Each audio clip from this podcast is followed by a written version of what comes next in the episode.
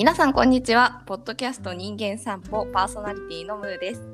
この番組は調べ物が下手な私ムーが今気になることについて知ってそうな人や気になる人と散歩するようにプラプラおしゃべりするトーク番組です。今回の気になるゲストは内山さんです。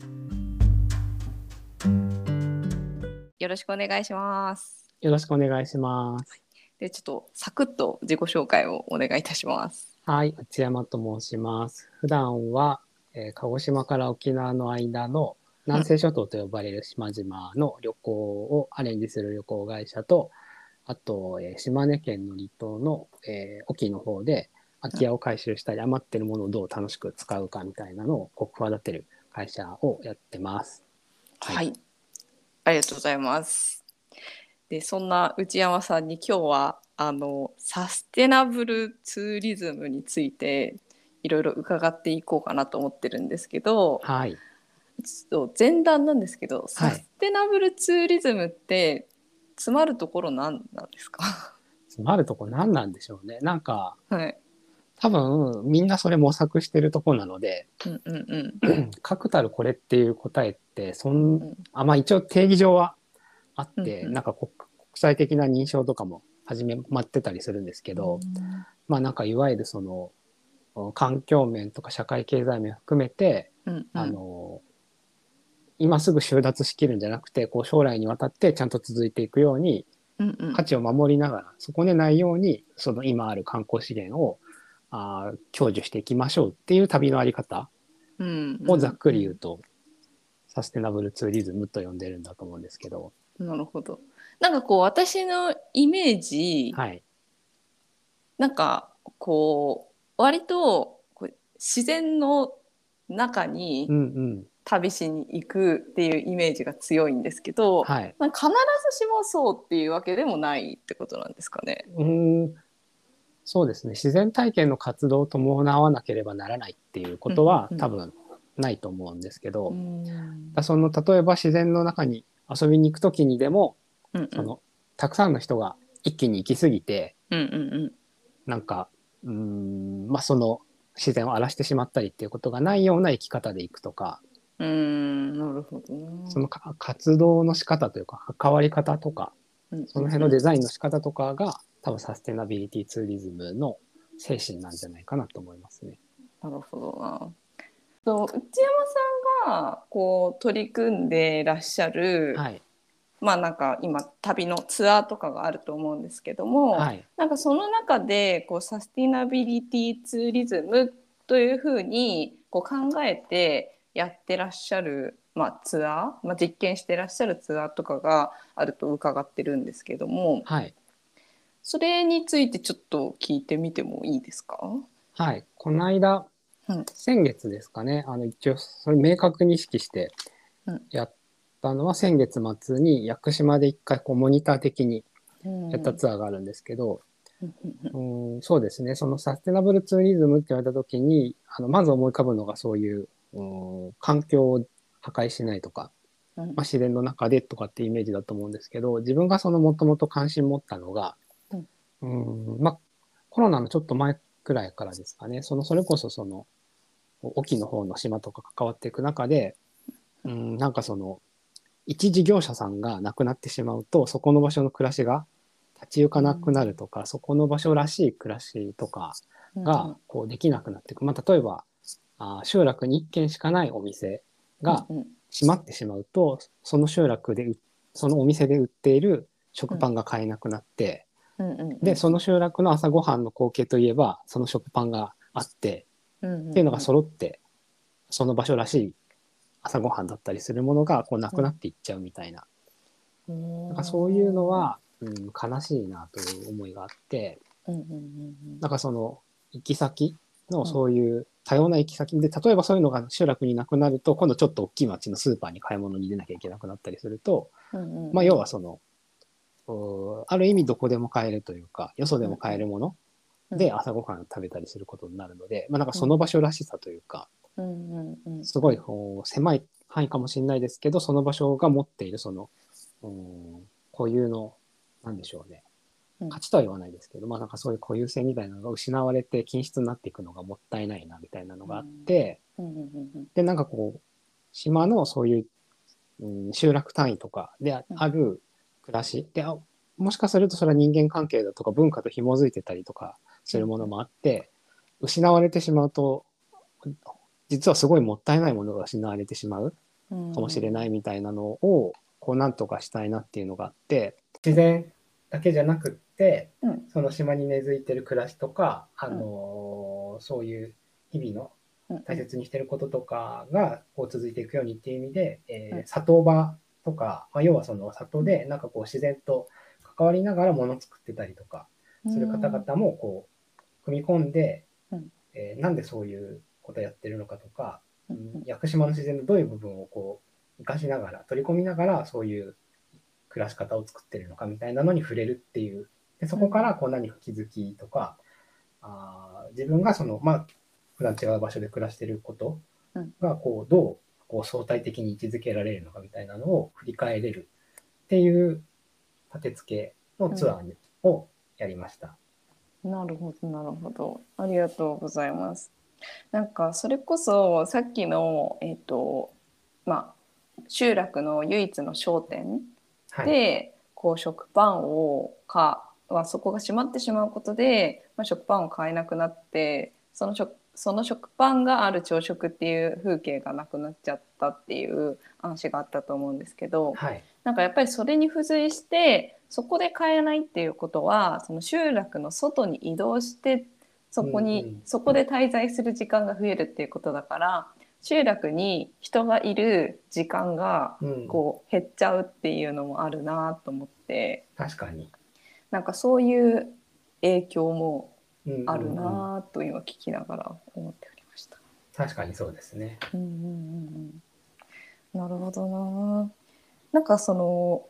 具体的にそういうこ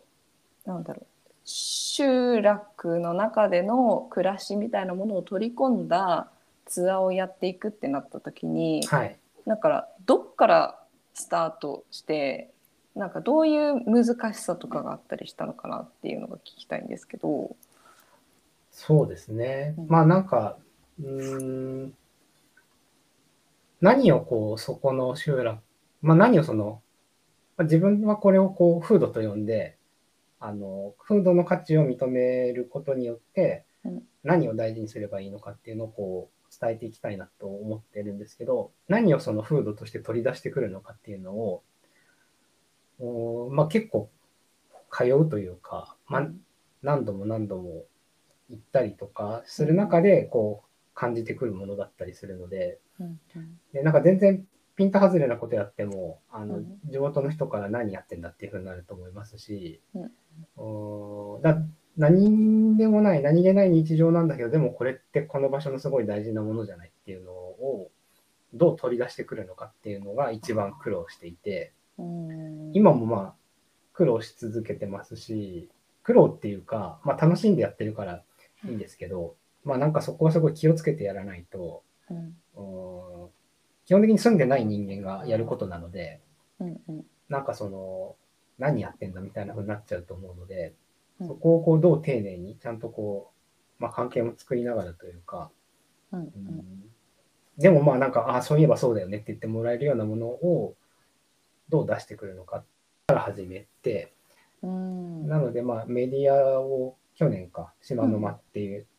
島の生活文化を伝えるメディアを立ち上げたりとか、うんあと今年その島の風土探求っていう、じゃあい実際に行くとしたらどういうものに触れられる、うんうんうんどの島に行くとみたいなのを、こう、うんまあ、形としてウェブ上に示していくみたいなうんうんのから始めて、じゃあ具体的に行ってみましょうみたいなのがやっとうん始まってきつつあるっていう段階ですね。なるほど。いや日常をこう切り取ってくるってすごいなんだろうまあき気づきの作業というかうん。こうなんだろうハッとするタイミングをどう逃さないかみたいなのとか、うんうんどうそのハッとなんだろうちゃんと反応できるかみたいなところにかかってくるから、そりゃ難しいよなって今聞きながら 思ってたんですけど、うんうん。なんかそういう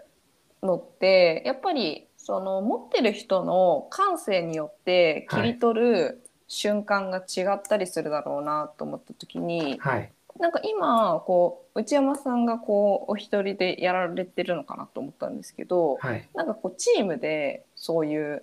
その島の日常を切り取るっていうようなことをしていこうみたいなのとかってあったりするんですか？そうですね。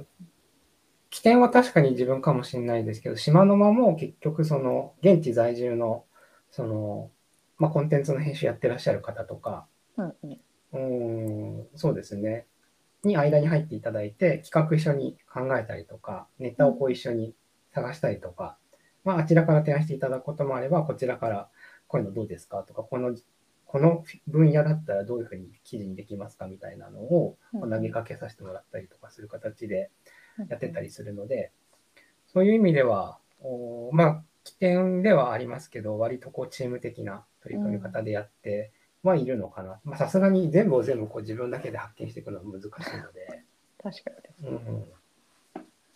うん、それこそなんかこうずっと滞在してるその 編集者の方とはい。そのことあるごとに行く内山さんとだとまたその視点も違いますもんね。まあそうですね。そうするとうんねその視点の違いで議論ができたりとかそうですなんかね。見えるものがあったりしそうですうん。ね。ありがとうございます。なんかこの間その屋久島実際ツアーやってみた時ってはい。なんか参加した方とかどれぐらいの規模で行ったんですか？結局、大人が、まあ、自分入れて大人9人と、あとお子さんが2人うんうんの11人でしたね。それでなんかやってみてこうフィードバックというかはい。なんか見つかった何かとかあったりしたんですか？そうですね。まあなんか、うーん、その屋久島のそれ、そのツアーを最初作った、まあ、サステナブルとかに着目した屋久島のツアーを作ったきっかけが、まあそのもちろんその屋久島のうん地元の暮らしとか、その自然との関わり方がこう続いていくようにみたいなのはあって、かつそれをこう誰にお届けすると、お一番まあ、意味があるって言うとちょっとあれですけど、意義意義があるかなみたいなのを考えたときに、おまあ、それこそまあいろんな企業とかで、うんうん事業とこうサステナビ持続可能性のこうつなぎ合わせをどうしようとかって悩んでる人たちとかに、そのあ現場で何が起きてるのかとか、うん、なんかそのあサステナブルの原体験ってこういうことかみたいなのをお届けできると、まあなんかその事業活動とかにも何か影響があるのかなみたいなうん。問題意識があってやったんですね。で、まあ、一応仮説としてはなんかその原体験するとそういう事業活動の考え方とかにちょっと影響あるのかなとか思ったりしてやったんですけど、実際行った方とこうそれぞれワンオンワンみたいなの30分ぐらいやりながらお話その後伺ったんですけど、フィードバックとか踏まえて考えると、こうなんか割とそういう植物的に、うん。あのその仕事の内容にみたいなものよりも、本人がこう何をこう心地よいと思うかとか、うん。うん。まあ、時間の過ごし方とか、まあ、仕事の仕事の仕方、働き方はちょっと入ってくるかもしれないですけど、うん。こう自分が何をこう心地よいと思うんだっけっていうところを、うんうん。まあ、なんか本人の暮らし方とか、うんうん生き方の持続可能性みたいな話うんの気づきが結構大きかったみたいで、うんうん。なので、まあ、なんかすごい植物的にこう、あじゃあ明日からこう仕事をこう変えて自然のためにもいいようにしようっていうよりは、その一個手前の個人として何をこう自分はいいと思って、あの、過ごす方がこう自分のご機嫌が取れるんだろうとか、うんうんなんかそういう方に効果が大きいうんうん場所だったな、場所として位置づけられるんだなっていう感想を持ったっていうところですね。おーなるほどな。なんかこう日常の手触りに対して敏感になった感じなのかなと今感想を持ったんですけど、うんうん。なんかそれこそこうまあサステナブルの、まあ、原体験をすることによってなんか自分自身の サステナビリティみたいな。うん。毎日がちゃんとこう続けていけるのかみたいなことの確認作業が起こって、でもそれこそなんかこう事業がどうっていうようなことってまあ結局言ってしまうと個人の日常の積み重ねみたいなものがそこにつながってくるような気がしてて、そこってなんかなんか、まあ、連続しているというか。ってなった時に一番根幹の個人の日々の手触りうん持続可能性っていうところのスタート地点に立てるなんか場所になったっていうのはなんかすごく価値がありそうだなっていうふうに思いました。そうですね。まあ、うん皆さんまた行きたいですっていうふうにおっしゃってくださってたら、もう実際もう次の計画をそのガイドしてくださった方と始めてる方もいるみたいなので、うんうんまあ、そういう、なんでしょう、存在の場所としてうん残すことができたのは、またそれはそれで一つ意味があったかなって思いますね。うんうんうんなるほどな。なんかその日常の手触りの確認作業をするさ作業をするというか確認ができるような体験っていう意味ではい。なんか今回はこう屋久島っていう場所だったと思うんですけど、はい。なんかそれ以外の、まあ、地域だったり、はい。場所でもう試してみようみたいなのってあったりするんですか？そうですね。まあ、島それぞれ、なんでしょょう。なんか多分共通するキーワードとしてあるのは、うん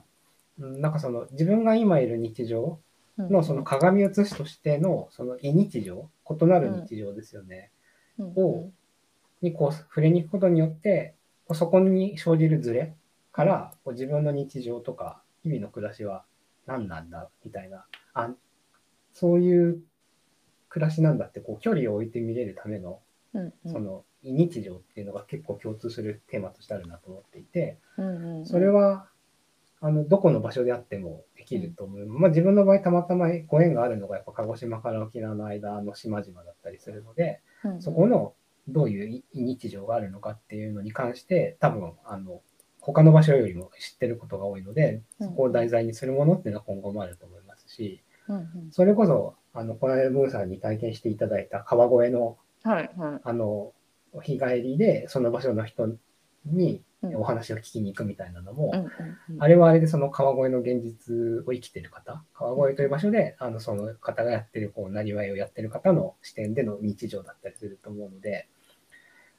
あまあ、場所について、まあ、今まではそのご縁があったのがやっぱ島だったからそれでしたけど、必ずしもそこじゃなくてもうんうんうんできることはあるかなとは思ってますね。なるほどな。ありがとうございます。なんかこう、島で私はあんまり行ったことがないので、はい。想像するしかないんですけど、やっぱりきっと全然風景とか違うから、なんか圧倒的体験がそこにあるんだろうなって、うんなんか思ってなんかそれこそさっき感想で出てた時間の流れ方みたいな話とかはい。も違ってそういうところに身置いたらそれこそなんだろう普段の生活とは視点がから変わるんだろうなって今思った一方で、うん。やっぱりこうまあ普通の旅行って言ったらあれですけどただただ行って何かこうサービスを受けて帰はい。るみたいのだと、なんかこう離れきらないというか、うん。というようなこともあるだろうなと思った時に、はい。まあ、そういうふうにこう島の風土っていう切り口でなんて言ったらいいんだろう。疲れ切るっていう言ったらいいんですかね。うん。こうどっぷり入り込むっていう体験はすごくやってみたいなと思いました。あありがとうございます。だからやっぱ適切な媒介者がうん、いることが割と大事かなと思っていて、うんうん。まあ、中の人とのつながりもあるし、外から来た人のことも分かってる方とかっていうのが、やっぱこう、受け入れの窓口というか、まあ、受け止めてくださりながら、その誰とどうつないでいくかみたいなところ。うんうんで、つなぐとしたら、こう、何をこうお伝えすると、あーその、写し鏡としてうんうん効果的なのかとか、その辺のパートナーというか、うんうんはやっぱりすごく大事な役割を果たすのかなと思いますね。うんなんか受け手側もなんかただただサービスを受けるだけの人っていうよりはやっぱり一緒に作る人っていう意識がないとちょっと厳しそうな感じがするなって思ったんですけどその感覚って合ってます、作る、作るというか参加の意思というか。そうですね。まあ、ある程度こう、主体的、主体的というか、なんだろう、お読み解く楽しさみたいなのはやっぱりないと、お1から100まで全部説明されて、こう、ダウンロードするように情報を入れるわけではないと思うので、うん何なんだろう、どうなってんだろうとか、うんうん。なんでなんだろうとかっていうのを、こう、目の前にあるものとか触れたものとか、うん。あるいはこう交わされたん。現地の人同士の会話とかからこう想像してみるとか、あー。なんかそういう読み解くおことに面白さを求める人とか、はいはいはいはいはい。こう解釈の余地余白みたいなものを楽しめるそうですね。かどうかみたいはい。な。なるほどな。でもそれってなんかこう一人でこう孤独にその解釈の余地を楽しむよりはやっぱりいろんな人といろんなこう議論といいますかはい。話を重ねながらあこういうふうにも捉えられるしああいうふうにも感じられるんだみたいな、うんうんうんこう場が起こってきたらすごくワクワクするなと思いました。そうですね。なんかコロナの最中にも、だからなんかその、うんあの、美術の対話型鑑賞ってあるじゃないですか。あはいはいはい。対話型鑑賞の手法でこう地域を見たらどうだろうみたいなオンラインツアーをやってたことがあって、うんうん。だなんかそれに近い感覚かもしれないですね。うんうん。ゲストハウスのそのラウンジの会話とかはやっぱりそういうイメージ、うん。全全然違うバックグラウンドの人が同じ場所に来るんだけど、うん。あ道中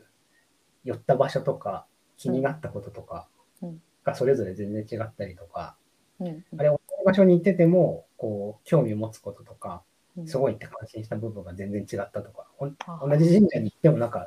建物すごかったよねっていう人もいれば、なんかこう脇に立ってたこの杉の大木の存在感がみたいなのとかってあるじゃないですか。確かなんかそういう、まあ、いわゆるゲストハウスのラウンジで繰り広げられそうな対話とか、に。うんうんそういうのがこう触発する、あ、自分はそこが気になるんだとか、あ他の人はこういうところにうん見方があるんだみたいなことに気づいていくみたいなのは確かに面白いですよね。あなるほどな。いやー面白い。なんかこうサステナブルツーリズムからは今ちょっと離れつつあるのかなと思ったんですが。はい。でもなんかそのサステナブルであるこん？あろうとするツーリズムなのかな？そう難しいんですよ、サステ。ナブルなツーリズム？サステナブルを知るツーリズム なんかちょっとわからないですけど、まあ、なんかその持続可能であるっていうことというアイディアにこう付随するも基はいづくこう旅みたいなことってやっぱりその、まあ、人間の、まあ、創造性というか、はい。まあ、なんか想像力とかってやっぱりこの尽きないというかうん。尽きないっていう意味で、まあ、持続可能であるエネルギーっていうふうにも考えられるなとお思ったのに面白いで、ですね。うん、なんかこう体力とかは限界があるけど 想像力には限界がないみたいなっていうふうになんか今なんかこう話がこう続いていく中で感じていました。はい。うんいやなんかもうちょっとこう聞いていきたいところなんですがそろそろお時間が来てしまったので、はい。あの最後にあの宣伝じゃないですけどこれからまあこんなことしようとしてるよとかこういう人がいたらぜひなんかアクセスしてみてくださいみたいなことがあれば伺えればと思います。ありがとうございます。はい一つはやっぱりその、お屋久島のツアーの流れじゃないですけど、うんその場所らしさとかをこうどう、うん体感してもらいながら残していけるかみたいな問題意識では引き続き活動しているので、で直近その今年の夏に、ちょっと家族向けにはなるんですけれども、うん。徳之島にその金見集落っていう集落があって、うん。そこはなんかこう集落全体が国立公園の中にあるっていう、へえ公園の中に住んでるってことですか？そうそうそうなんですよ。すごい。だなんか裏の森にはすぐその奄美のクロウサギが住んでたりとか、うん。で、この間、昨日ぐらいかな、もうもうあったと思うんですけど、こう集落をこう、横切って海岸に降りていく岡ヤドカリっていう天然記念物がいて、うん。でそれがこう子供話に海に行くとかっていう、なんかその、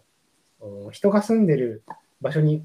生き物が来るというよりか、生き物が住んでる場所に人が住んでるみたいなうん。にしてる地域があって、うん。そこでこうどっぷりこの陸と海を楽しむ、うん。陸と海の自然をに触れるっていうツアーを間もなくリリースするので、それはなんか、で、徳之島も一応世界自然遺産になったんですけど、うん遺産地域ではないんですよ、実は。ではないんだけど、その徳之島の自然って何なのかみたいなのを、こう、その場所にいながらにして、うん。あの、味わえる場所だと思うので、すごく意味があるツアーだなと思ってるので、うん。ぜひお楽しみにっていうことと、はい。あとその、今日話してきてのその島の風土って何なんだろうっていうのを、お断定して言うよりも、こういろんな人にこう話を聞いたりしながらこう探っていこうっていうので、その島の風土探求っていうサイトを立ち上げたものの、こうポッドキャストを始めることになったので、それはこう島に関わる方とか現地の方呼んで、えーまあ、同じように30分ぐらいとかで、あなたにとって島の風土って何ですか？みたいなのを聞きながら、あ、うん。そういう感じ方、そういうふうに見える風土もあるんだなっていうのをこう探っていく、うん。あの耳で聞くフィールドワークっていうふうにしてるんですけど、で、これをこう、まあ、ちょっとずつ積み重ねていきたいなと思ってるので、なんかそういう、それこそ想像力とか解釈する面白さに興味がある方は、ぜひ、あの、聞いてもらえたら嬉しいなと思います。ありがとうございます。あ一個ちょっと質問なんですけど、はい。その親子ツアーっていうのは、はい。親子セットじゃないと参加できないよっていうツアーっていうあ、そんなことはないです。あそんなことはないはい。なるほど親子向けだけど別にあの独身の方が参加してもカップル全然で参加しても大丈夫大丈夫です。はい。ということですあの皆さんぜひご検討いただければと思いますはいいや今日はありがとうございましいいたえ、ありがとうございます。